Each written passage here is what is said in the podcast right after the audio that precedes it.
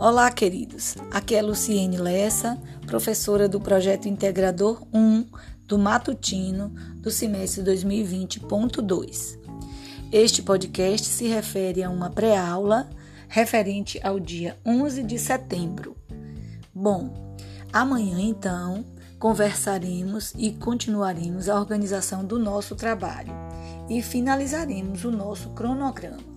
Estamos com cinco equipes cujos temas são ambientação, equipe 2, acolhimento, equipe 3, atendimento dos profissionais, equipe 4, defesa dos direitos dos usuários e equipe 5, valorização do trabalhador.